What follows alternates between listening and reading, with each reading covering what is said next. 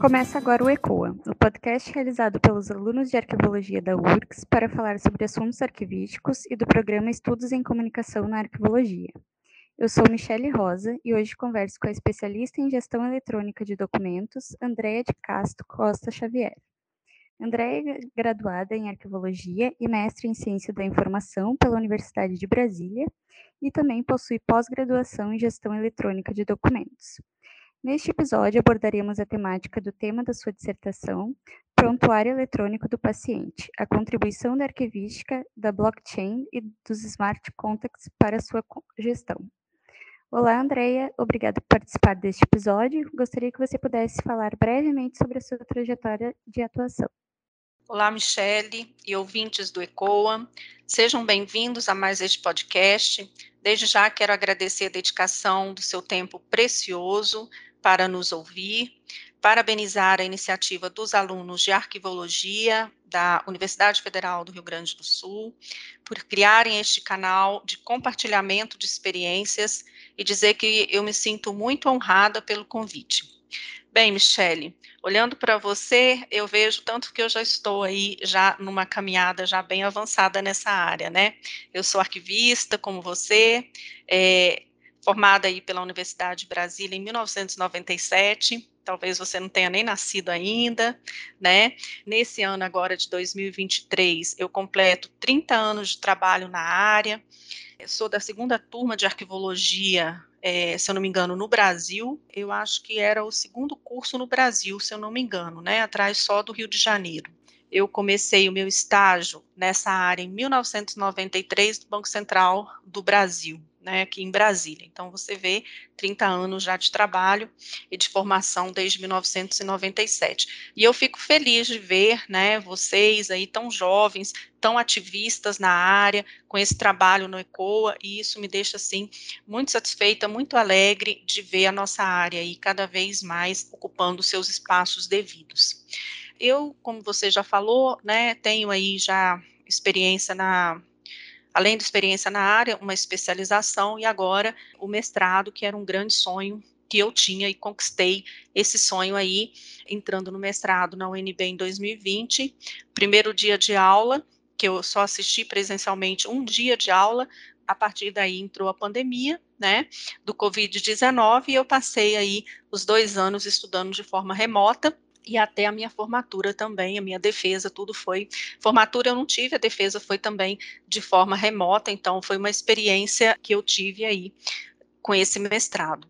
É, eu sou servidora pública, trabalho em agência reguladora, ocupo o cargo de coordenadora do Centro de Documentação, composto pelas áreas de protocolo e expedição, arquivo central e biblioteca, e também exerço a função de encarregado pela proteção de dados pessoais no âmbito da Lei Geral de Proteção de Dados Pessoais, a LGPD né, que eu sei que é, para os novos arquivistas que estão chegando agora tem sido um tema aí muito cogitado, é um tema é, bastante desejado aí para a nossa área, né, para que os arquivistas ocupem esse posto aí de encarregado na administração pública, e eu realmente é, considero de muito valor e realmente apoio, né, que todos façam por onde é, assumir essa função também é, nos seus postos de trabalho que vem colaborar aí com toda a administração.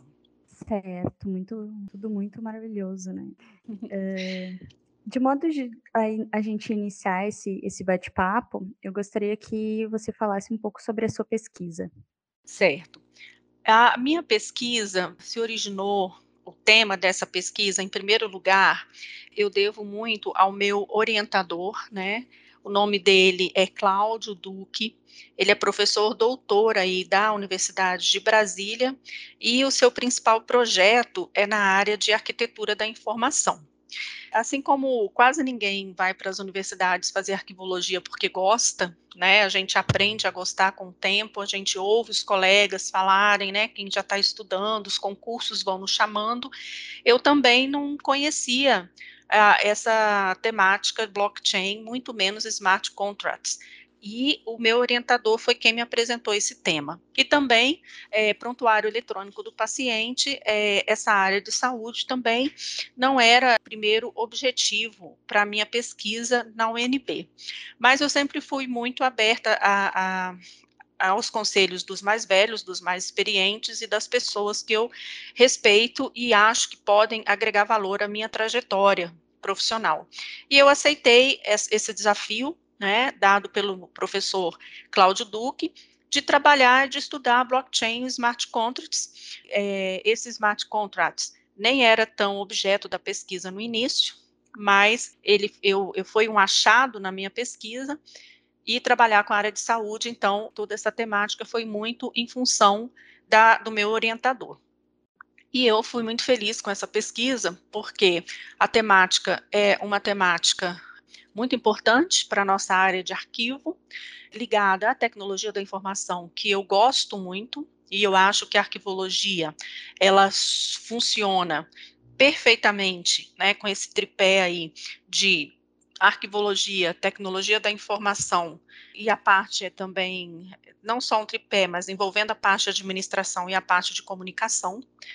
Então, é, eu fui desenvolver essa pesquisa, cujo objetivo era demonstrar como a gestão arquivística e as tecnologias blockchain em primeiro lugar, poderiam contribuir positivamente para a gestão de prontuários eletrônicos do paciente. E aí, com o, o desenvolvimento da pesquisa, foi encontrado esse, essa outra tecnologia associada a blockchain, smart contracts, para auxiliar né, nas questões da pesquisa. O prontuário eletrônico do paciente, ele é a base, né, de toda a área da saúde, do meu ponto de vista. Ele é definido pelo Conselho Federal de Medicina como um documento único, constituído de um conjunto de informações sobre a vida de um paciente, né? E essas informações elas são sigilosas, de caráter legal e científico, né? É, e é utiliz são utilizadas em todos os membros da equipe da área de saúde, né? E acompanha a vida aí do, do paciente, do indivíduo. Por ele ser a base de apoio, né, aos avanços tecnológicos, ele precisa ser muito bem tratado, né? E uh, e ele tem sido discutido também como a base na área da saúde 4.0. Por quê? Porque a, a saúde 4.0 ela é uma expressão que faz alusão à quarta revolução industrial, chamada de indústria 4.0, e é a, o estágio mais avançado da humanidade em termos tecnológicos. E o prontuário eletrônico do paciente, ele será já é e será muito utilizado por essas tecnologias de ponta, né, para auxiliar os, os médicos, né, toda a equipe é, de saúde a fazerem prognósticos, né, utilizando aí inteligência artificial, robótica, bots, etc., e precisam estar, então, bem organizados e bem sistematizados. Quando eu falo em saúde 4.0, indústria 4.0, eu estou me referindo à evolução da modernização ao longo dos séculos, né, que eles chamam de indústria 4.0. Mas a primeira é, evolução foi a indústria 1.0, depois passou-se para a indústria 2.0, 3.0 e a 4.0. A indústria 1.0 era da época da mecanização é, do tear e da força a vapor, né? Foi o primeiro estágio de evolução, né, registrado aí da humanidade, registrado como indústria 1.0 mais ou menos em 1784, onde foi registrado. A indústria 2.0, já de 1870, já estava relacionada à produção em escala, linha de montagem, é, eletricidade e combustão.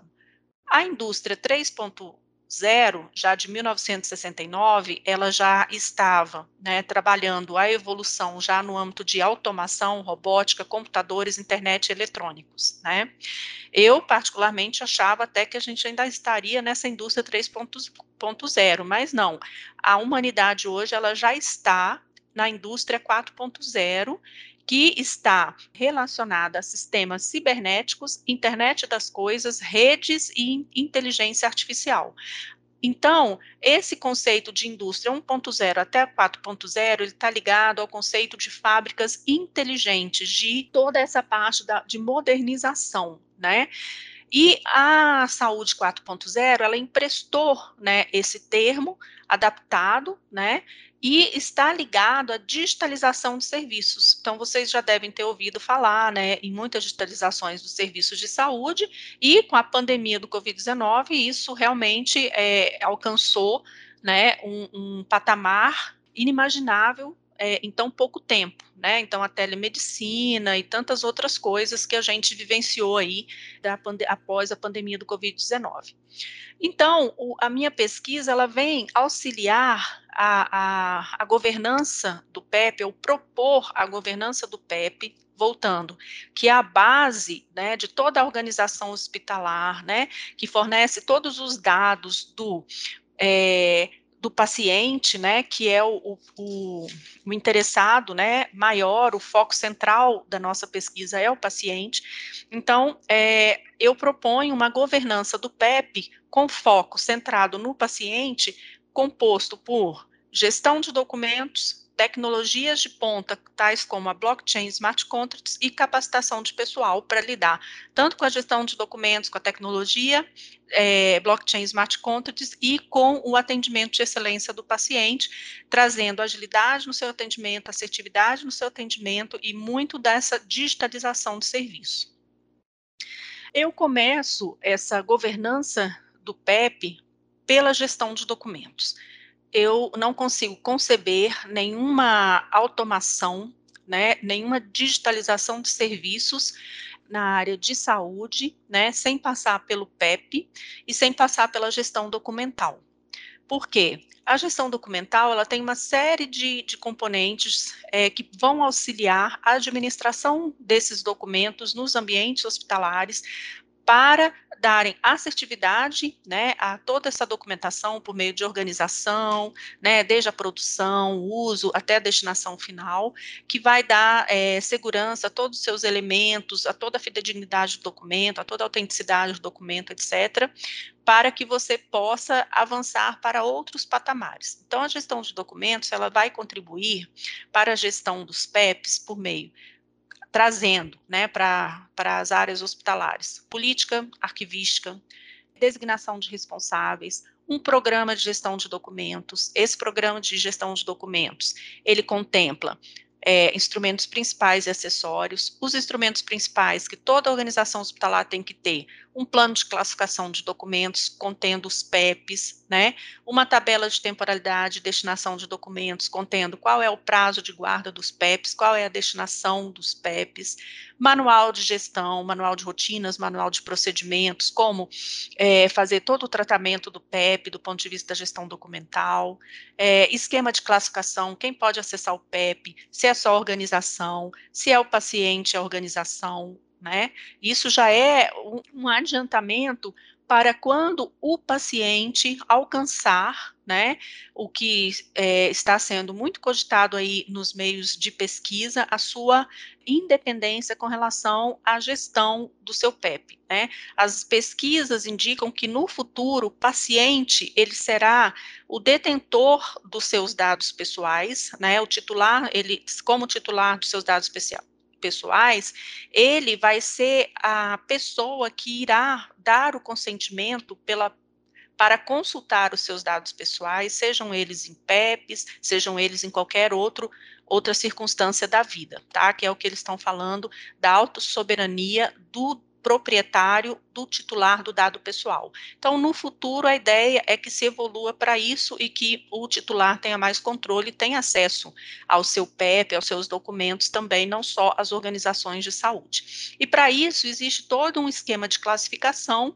de permissão, né, é, de, de, emissão de, de certificados, né, para certificados digitais para acessar esses PEPs e toda a questão de de quem pode acessar ou não, perfil de acesso, etc. Então, tudo dentro desse programa de gestão documental é onde vai se definir, né, quais são esses perfis, quem vai acessar, se são os operadores de serviço de saúde, se são só as instituições hospitalares, se o paciente também, etc. E os instrumentos acessórios de trabalho são os glossários, os vocabulários controlados os tesauros, né, que ajudam a definir, a definir os termos técnicos, né, na área de saúde, e a fazer a indexação por meio de vocabulário controlado, tesauro, por meio de relações entre termos, etc. Então, a base da, da, dessa evolução da saúde 4.0 é tratar a documentação, né, inclusive os PEPs nas organizações, que independe de ser papel, independe de ser meio digital. Você, né, como eu, é arquivista, sabe que nós trabalhamos a informação, independente do suporte. Né? E o PEP, hoje, ele é o, o, nosso objeto de pesquisa, é o prontuário eletrônico do paciente. Então, já é o meio digital que a gente está tratando aqui. Bem, o que é, que é blockchain? Né? Eu acredito que muitos estudantes de arquivologia e profissionais também que já estão atuando no mercado conhecem o que é essa tecnologia blockchain e eu também, quando cheguei na universidade, também desconhecia. A tradução livre é cadeia de blocos. É, ela é uma base de dados indelével, sustentável e descentralizada, onde é possível arquivar qualquer tipo de informação de maneira segura, rápida, com prova criptográfica e atualizações em tempo real. Tá? É uma tecnologia que está muito associada às criptomoedas. Ela surgiu, né, primeiramente para é, apoiar todas as transações né, da, das criptomoedas. Ela está associada à criação da primeira moeda, que foi é, o Bitcoin, né? E o seu autor é o Nakamoto. É uma tecnologia que, pelas suas características, ela deixou de atender somente à questão das criptomoedas, né? Da segurança que ela proporciona as criptomoedas, as transações financeiras envolvendo criptomoedas, né? Elas não, ela, essa tecnologia ela é tão robusta que ela dispensa a necessidade de um terceiro é, ente numa transação que seriam, por exemplo, os bancos, os cartórios, porque ela é tão segura que ela não permite, né, adulteração. Para adulterar qualquer coisa nessa tecnologia é, é humanamente quase que impossível porque para computadores robustos, etc., pra, é, em, por questões de, de, tempo, é quase impossível ele conseguir fazer todas as transações necessárias para poder adulterar qualquer informação colocada ali, nessa rede. Então, cadeias de blocos, por quê? Porque ela é uma, um repositório, vamos chamar, incremental de dados. Você não consegue deletar o que você incluiu naquela rede. Você só consegue acrescentar informações nela. E ela se utiliza de um conjunto de outras tecnologias que a tornam robusta, né? Mais robusta que as que a gente conhece é, atualmente, porque ela utiliza a criptografia, ela util, utiliza assinatura digital, controle cronológico, timestamp, ela verifica a autenticidade dos dados transacionados via rede, né, é, por mineradores, que são computadores, né, de grande robustez, é, de grande porte, que fazem a mineração, a validação de todo dado incluído nessa rede. Então, existe uma um conjunto de várias tecnologias associadas a elas, que não foram criadas agora, que vem de, já de uma construção, a ciência é assim, né, as tecnologias são assim, elas vão se superando, uma vai sendo criada a partir né, de estudos anteriores e cada vez mais vão se tornando é, mais seguras. Então, a, a blockchain, ela é isso, é uma cadeia de blocos onde você inclui informações em um bloco, essas informações quando elas, quando você é, inclui todas as informações num bloco e você passa para um próximo bloco, uma próxima cadeia de blocos, todas as informações do bloco 1, elas são copiadas para esse novo bloco, é, com hash, sem permitir adulteração acréscimo de informação, alteração da informação, ele fica ali intacto, guardado como se fosse um backup, e novas transações, novos documentos são depositados nesse segundo, segundo bloco.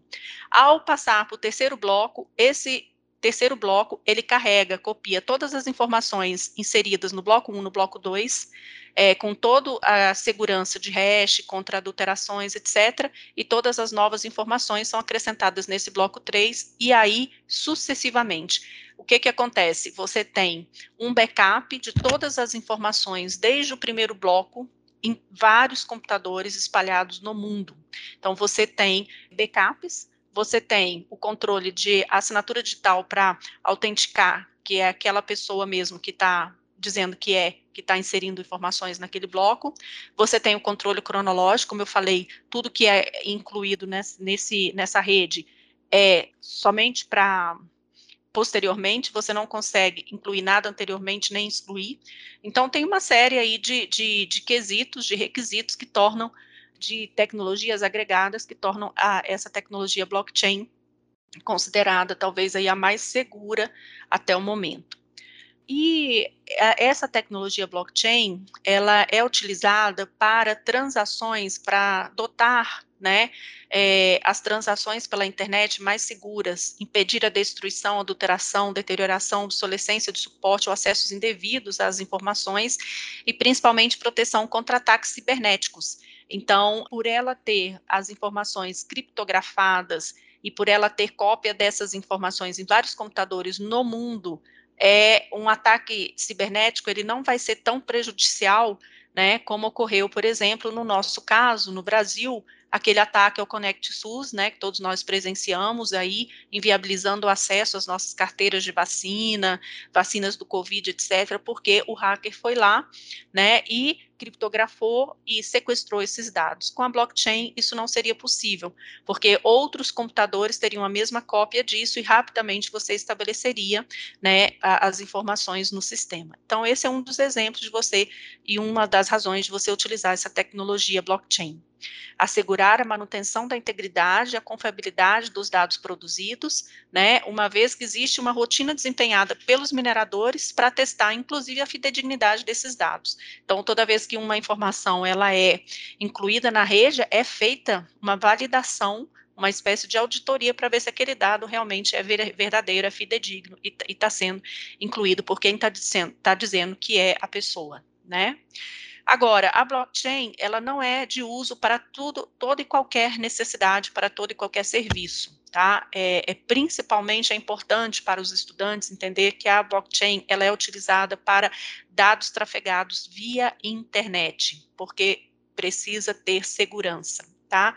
Se você quer só ter segurança das suas informações, já existe solução para isso, que é o backup. Se você quer só garantir a autenticidade do signatário de determinado documento, dizer, olha, quem assinou esse documento realmente foi a Andrea, né? Por meio do certificado digital da Andrea, você consegue atestar que foi ela que assinou, tá? Então você não precisa da blockchain para isso. E se você quiser ter os seus arquivos distribuídos em vários computadores, você pode fazer uma rede compartilhada, né? Por exemplo, no seu setor, onde você trabalha, ou no próprio ECOA, e compartilhar esses arquivos. Agora, se você quiser todas essas soluções juntas, né, com toda essa segurança que a gente está falando, aí sim você precisa da blockchain. E aonde que a arquivologia entra nessa história? Né? O que, que tem a ver a arquivologia com blockchain? É porque a arquivologia ela é a disciplina que estuda as funções de arquivo né? Desde a produção, organização, guarda, preservação, utilização, etc., dos arquivos. E a blockchain, ela trabalha muito, é, as pessoas utilizam muito a blockchain, né, para incluir documentos que elas necessitam que tenham segurança, né? E que o usuário daquela informação, daquele documento, ele acredite, ele confie que aquela informação, que aquele documento ali, ele realmente está sendo é, protegido, resguardado, que ele tem autenticidade, que ele é fidedigno, né? E que, que e garantir que tem acessibilidade e disponibilidade desse documento a longo prazo. Então, a blockchain trabalha muito com documentos arquivísticos, né? É, com, é, muitas pessoas utilizam hoje a blockchain já para é, a, a, rede blockchain para emitir diplomas, para emitir certificados. Então, muitos, muitos é, serviços já rodam na blockchain, né? E são documentos arquivísticos que estão sendo fornecidos. Então, a arquivologia já começa a entrar nesse assunto por aí. E é, também é possível você utilizar né, a, a blockchain para a gestão de documentos exatamente para contribuir para a manutenção da integridade, uma vez que você consegue é, um documento incluído na blockchain não tem como ser alterado, né? E, é, e manter a segurança, exatamente que aquele documento não tem como ele ser é, adulterado, etc. E ah, também hoje está sendo usada para passaporte, certidão de nascimento, casamento e óbito e para os PEPs. Então, arquivologia tem tudo a ver com esses tipos documentais aqui, né? Identidade, passaporte, tudo isso é documento arquivístico, que nasce é, num sistema desenvolvido né, com essa tecnologia blockchain. Então, eu preciso, como arquivista, me interar dessa tecnologia. E aí, o que, que acontece? Quando eu comecei a pesquisa, eu já tinha ouvido falar que blockchain e arquivologia não se conversavam, né? Não dava certo.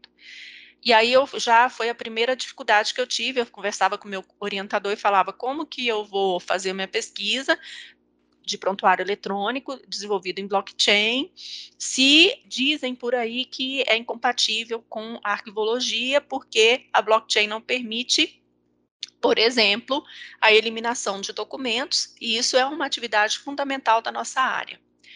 E aí eu descobri uma outra tecnologia que é associada à blockchain, chamada de smart contracts, ela, ele, ela traria essa flexibilidade que eu preciso para desenvolver as regras de negócio arquivísticas em rede blockchain. Então, os smart contracts, eles vão facilitar, intermediar a conversa entre blockchain e regras arquivísticas. O que, é smart contracts? Né? Na tradução livre, significa contratos inteligentes. Nada mais é que um programa de computador escrito em linguagem computacional que determinada máquina pode interpretar e executar.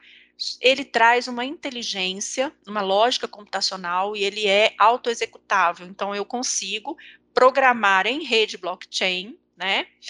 As regras de negócio que, que, os, que são necessárias para minha gestão arquivística. Então, esse foi o pulo do gato, né, que eu encontrei para trabalhar a gestão arquivística. E por que usar os smart contracts? Porque eles absorvem todas as características da blockchain para segurança, rastreabilidade, né, transparência, descentralização, etc. Todas as características da blockchain ele mantém, né? E ele ajuda por meio dessa dele ser é, uma linguagem lógica de programação que é, você consiga aí fazer com que ele execute várias atividades sem intervenção humana, diminuindo custos, prazos e erros na execução e manutenção, principalmente contratos. Ele nasceu muito para auxiliar a execução de contratos sem intermediação humana, tá? Totalmente autoexecutável.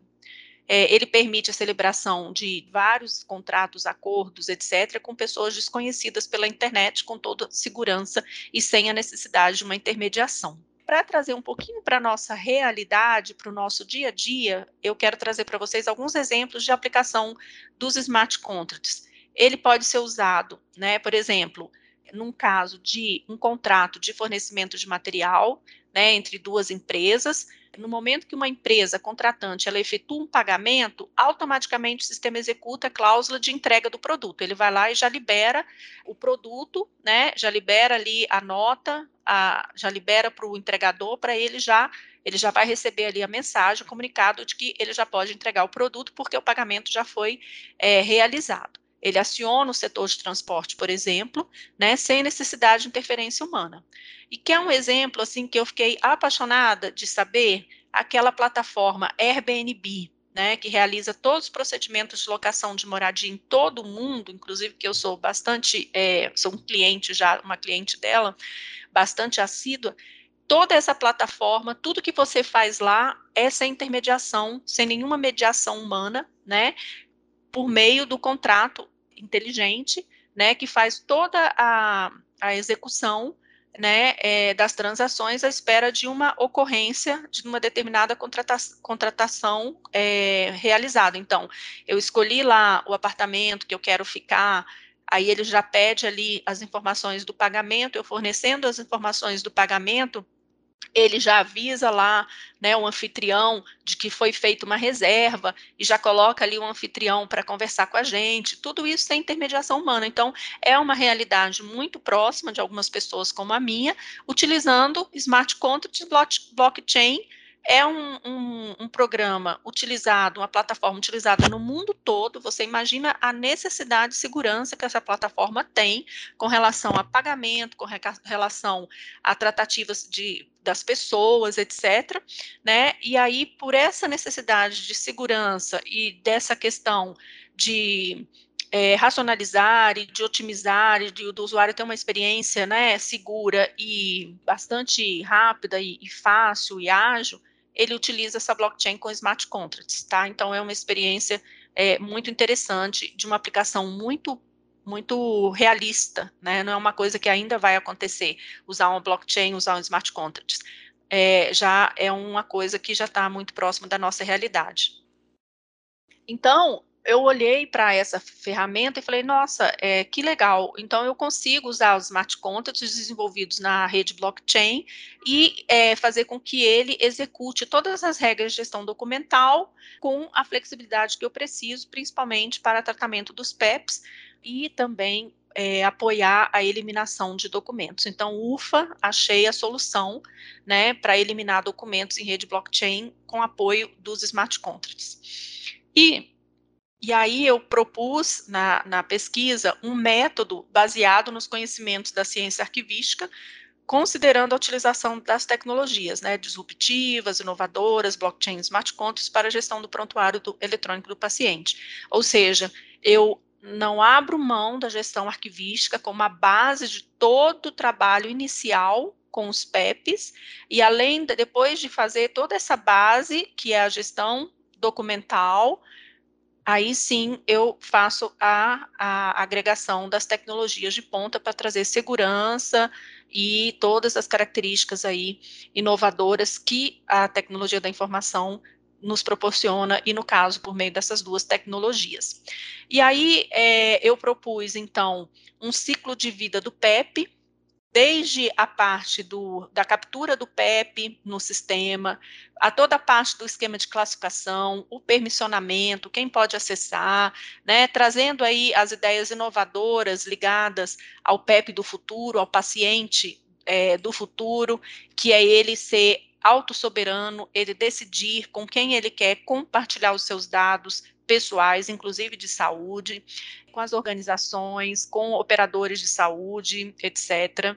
E aí eu trouxe toda a parte do arquivamento do PEP, da utilização do repositório digital confiável, que eu, na minha pesquisa, em pesquisas que eu fiz artigos científicos, eu fiquei muito feliz de ver o Flores, Daniel Flores, dizendo que é possível sim trabalhar com blockchain e gestão arquivística, então também essa, essa dúvida é, durante a pesquisa foi sanada.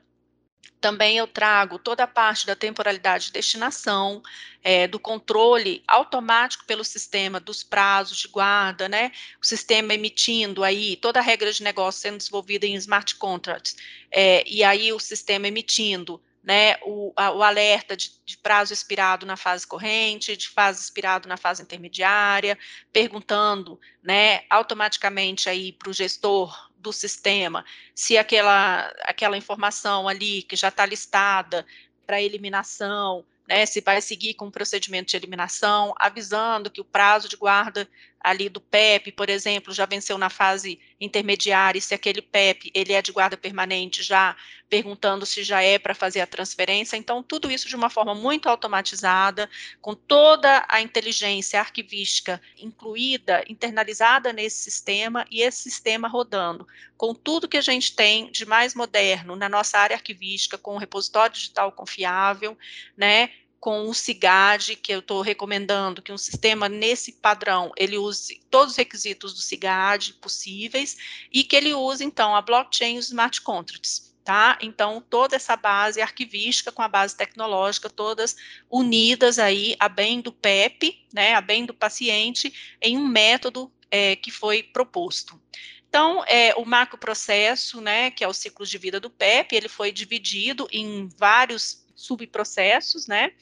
O primeiro aí, como eu tinha falado, a questão aí do, da captura, depois passa para que, todas, todas essas questões que a gente já falou, esquema de classificação. É, aqui tem uma coisa interessante, na pesquisa eu fui é, mais ficando mais familiarizada com a blockchain, então você tem várias possibilidades de trabalhar a blockchain, mas no caso do documento arquivístico é recomendado, inclusive pelo Daniel Flores, né, pela Lemier, pela Rocha, né, que são os autores que que eu pesquisei, recomendado utilizar a blockchain privada, né, porque é uma blockchain permissionada, eu tenho controle de quem faz parte da rede, eu consigo fazer todo o permissionamento, quem pode ver o que, quem pode alterar o que, etc. Não é para usar a blockchain pública para documentos arquivísticos, para gestão arquivística, tá? A blockchain pública, ela é associada como se fosse uma internet, onde todo mundo pode, pode acessar a internet, colocar os conteúdos que quiser, retirar os conteúdos que quiser, sem você ter o controle. Já a blockchain privada, ela pode ser associada a uma intranet, onde você tem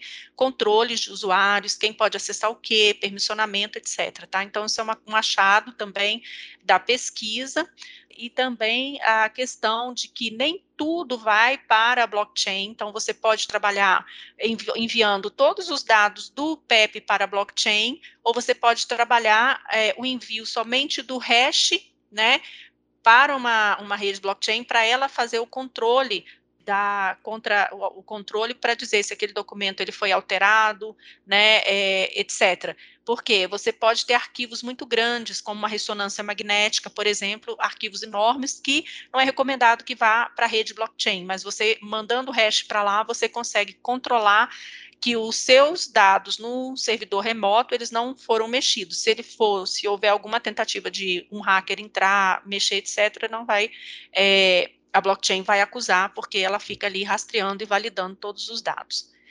Então, aqui eu já falei, né, da parte do RDC ARC, a eliminação do PEP, aí como que funciona a eliminação do PEP, né, como que eu descobri que seria possível fazer a eliminação do PEP? É, eu achei um artigo que eu cito na minha dissertação, que ele é, orienta a eliminação dos documentos em rede blockchain por meio da desvinculação dos dados, sobrescrita dos dados e validação daquele procedimento, daquela rotina pelos smart contracts. Então, essa é a solução. O artigo citado, ele é, é PETAD, que eu chamo, a sigla dele é PETAD, tem toda a citação no artigo e foi o achado da minha pesquisa para eliminação do PEP. É, desvincula o dado faz a sobrescrita desse dado na rede blockchain, vai apagar desde o primeiro bloco até o último aquelas informações do PEP, quando for passível de eliminação, e depois vem entra o smart contracts validando toda essa rotina para né, assegurar que todo o procedimento foi tomado realizado de forma adequada. Então foi assim, um ufa, ainda bem que eu descobri que é possível eliminar dados em rede é, blockchain por meio da sobrescrita. Pode ser só desvinculação? Pode, mas o meio mais seguro, que inclusive esse artigo é, informa ser o mais seguro, é fazer a sobrescrita dos dados, porque assim você assegura que aquele dado realmente ele foi apagado e ele, você não consegue reativar esses dados. E no caso também a gente fala da transferência do PEP para o arquivo intermediário, para o arquivo permanente, etc. Toda a rotina da gestão arquivística que os arquivistas conhecem bem, né? Então, o, o, esse método PETAD foi o achado da minha pesquisa. Ele é de 2019 e, e então ele fala da, de três estágios para operação de exclusão de dados em rede blockchain que é, é, uma possibilidade de eliminação de registros na blockchain, que é a desvinculação, sobrescrita, verificação da transação por meio de smart contracts. E os autores, de novo, reforçando, ele fala que esse é o método mais seguro até o momento, tá? Porque, inclusive, quando você está trabalhando com dados em nuvens também. Bem, eu entendo que todo esse esforço tem que ser, né, voltado para o paciente do futuro, que eu chamo de paciente 4.0, que é esse paciente que vai é, se tornar, né, a pessoa que vai consentir o uso dos seus dados. E aí eu trago um pouquinho, né, da minha pesquisa, a parte da Lei Geral de Proteção de Dados, né, que está trazendo toda essa emancipação de direitos aí dos titulares, um empoderamento para os titulares de dados pessoais e a responsabilidade das organizações, né, para a proteção e da privacidade da, desse, dos titulares dos dados pessoais.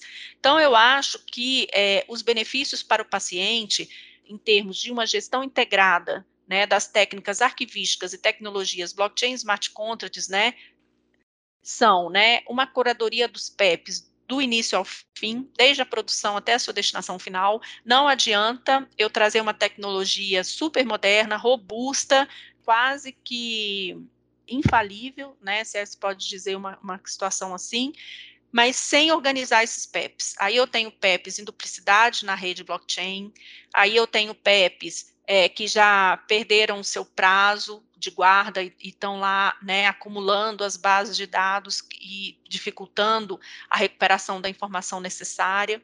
Né? Então, eu tenho toda a gestão, todo a, a, o trabalho do arquivista para administrar esses PEPs, para que o usuário final e os usuários da, da, das, das, áreas hospitalares tenham um PEP seguro, com informações é, fidedignas, íntegras, com uma racionalização da produção desses PEPs, desde a parte da, do, do, desenvolvimento dos formulários, dos campos, dos metadados, da classificação arquivística, né, os prazos de guarda, eu, eu faço todo o trabalho inicial de administração de documentos para depois agregar a tecnologia. Então, a curadoria dos PEPs, ela não vai ser parcial só do ponto de vista da te tecnologia, ela vai ser do ponto de vista técnico, arquivístico, vai é, possibilitar o benefício para o paciente também, vai, vai possibilitar uma interação entre as operadoras de serviço de saúde, então também se fala muito em interoperabilidade de dados, interoperabilidade dos PEPs, né?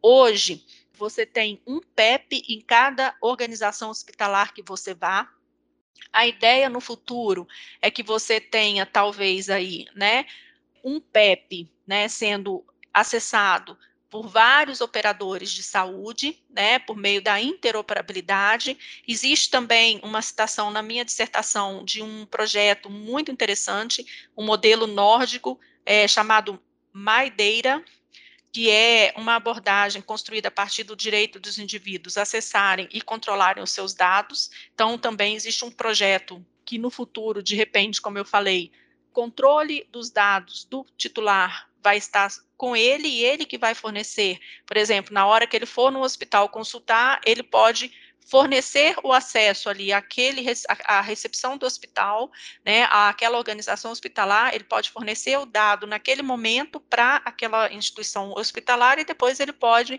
tirar esse consentimento depois que ele terminar de fazer ali a consulta dele, por exemplo. Então, é, a intenção é que haja uma interoperabilidade dos dados, não só para trazer uma independência para o titular dos dados, mas também uma economia de recursos, né?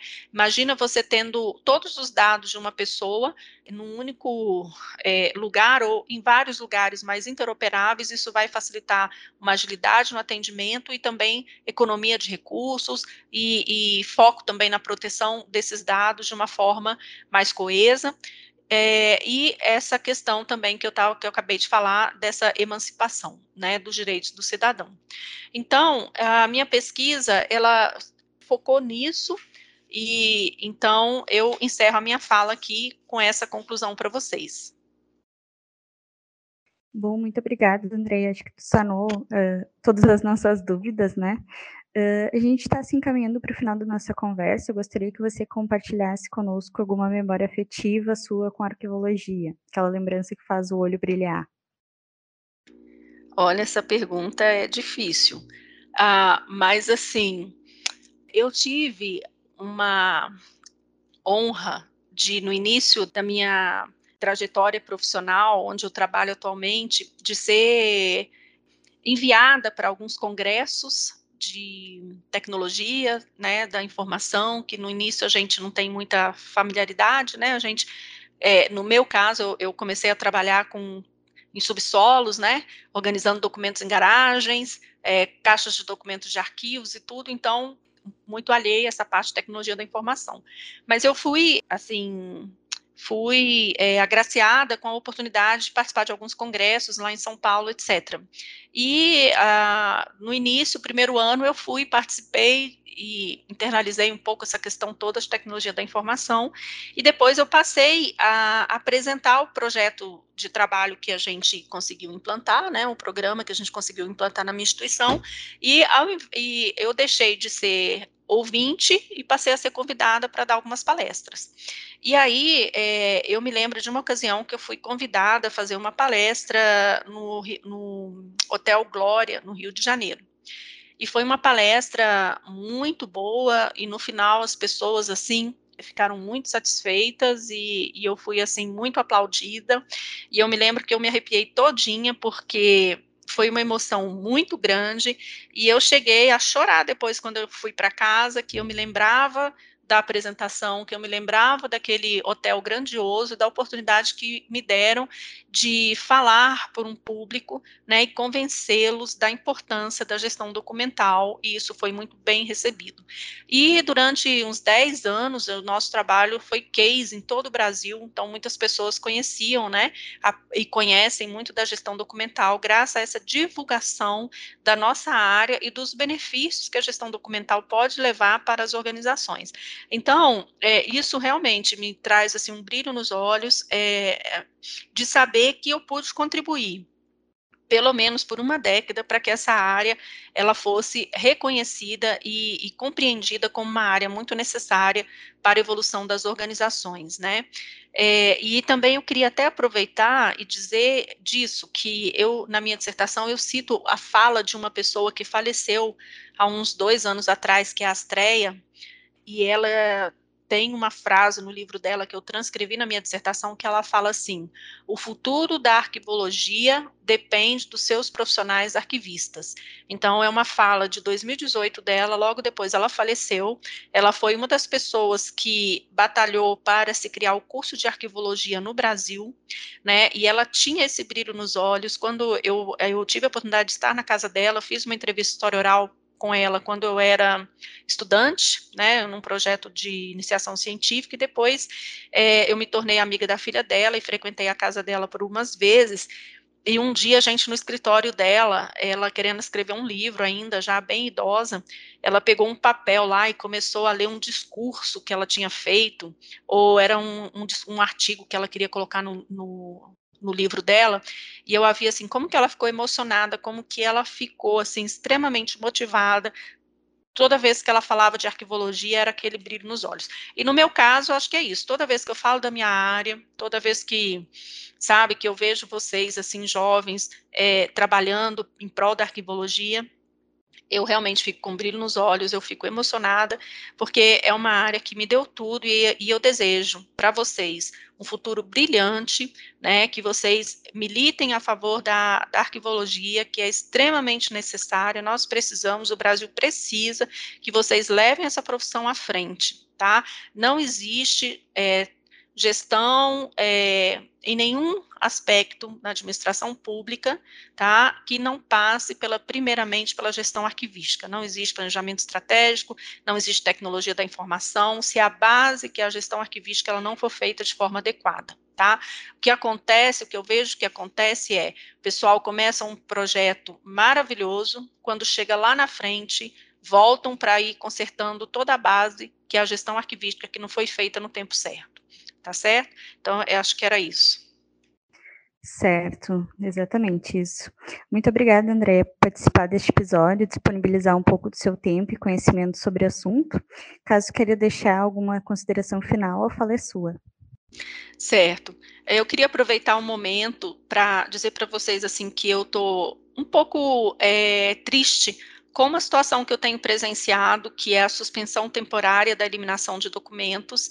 Como eu falei para vocês, esse ano eu faço 30 anos de profissão, é, eu já passei por cinco eliminações de documentos, como presidente de comissão permanente de avaliação de documentos, eu sempre vi isso funcionar, e funcionar muito bem.